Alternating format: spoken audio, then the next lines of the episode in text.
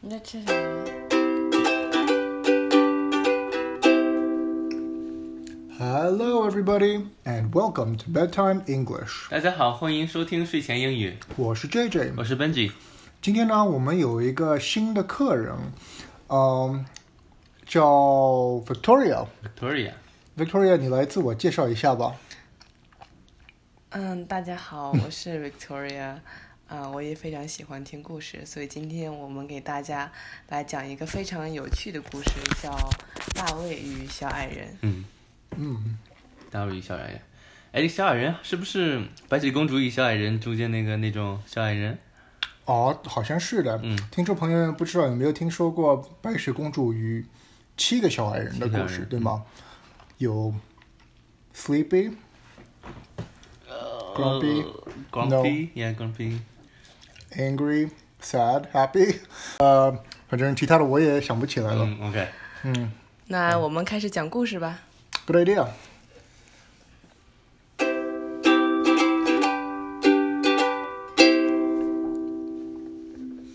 A long time ago, David met a dwarf in the forest and succeeded in making friends with him. 很久很久以前，大卫在森林里遇见一个小矮人，成功的和他成为了朋友。 The two soon became the best of comrades, living together in David's hut. 很快，两人就变成最好的朋友，一起住在大卫的小屋里。 But one cold winter evening, as they were walking homeward, the dwarf saw David blow on his fingers. 某个冷冷的冬天晚上，两人在回家的路上，小矮人看见大卫用气吹自己的手指。 Why do you do that? asked the dwarf. 你吹手指干什么？小矮人问道。 To warm my hands, David replied. 当然是为了让手变暖啊，大卫回答道。 When they reached home, David prepared two bowls of porridge. 回家后，大卫准备了两碗热粥， These he placed steaming hot on the table, and the comrades sat down very cheerfully to enjoy the meal. 大卫把热气腾腾的粥放在桌子上，和小矮人高兴地坐下来享受晚餐。 But, much to the dwarf's surprise, David began to blow into his bowl of porridge. 随后，大卫又用自己的气去吹他的热粥，这令小矮人很是惊讶。 Why do you do that? he asked. 你吃你的粥干什么？难道也是要把粥变暖不成？小矮人问道。 To cool my porridge, replied David. 不是，这次是为了让粥变凉。大卫回道。 The dwarf sprang hurriedly to his feet and made for the door. 小矮人急忙起身，朝门的方向就走。 Goodbye, he said. I've seen enough.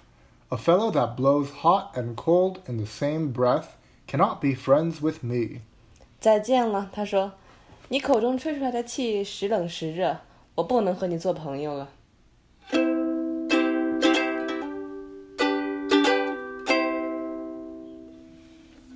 好的，那么我们来看看今天的重点语句吧。呃，我们今天要学的第一个单词是 winter。冬天， Winter. 冬天， Winter days are cold. 冬天很冷， Winter days are cold. 冬天很冷。 Do you like winter or summer? 你喜欢冬天还是夏天？ Do you like winter or summer？你喜欢冬天还是夏天？我们学的第二个单词是 porridge。粥， Porridge。粥， I like porridge. 我喜欢喝粥， I like porridge. 我喜欢喝粥。 Porridge is easy to make. 粥做起来很简单， Porridge is easy to make. 粥做起来很简单。我们学的第三个单词是 surprise。惊喜， Surprise. 惊喜， Give me a surprise. 给我个惊喜， Give me a surprise. 给我个惊喜。 She doesn't like surprises. 他不喜欢惊喜， She doesn't like surprises. 他不喜欢惊喜。我们今天学的第四个单词是 enough。足够， Enough. 足够。 Is this food enough? 这些饭够吗？ Is this food enough? 这些饭够吗？ I do not have enough time. 我没有足够的时间， I do not have enough time. 我没有足够的时间。嗯，好的。我们今天学的最后一个单词是 cheerful。乐观的， cheerful. 乐观的， That boy is very cheerful. 那个男孩很乐观， That boy is very cheerful. 那个男孩很乐观。 Cheerful people are happy. 乐观的人都很快乐， Cheerful people are happy. 乐观的人都很快乐。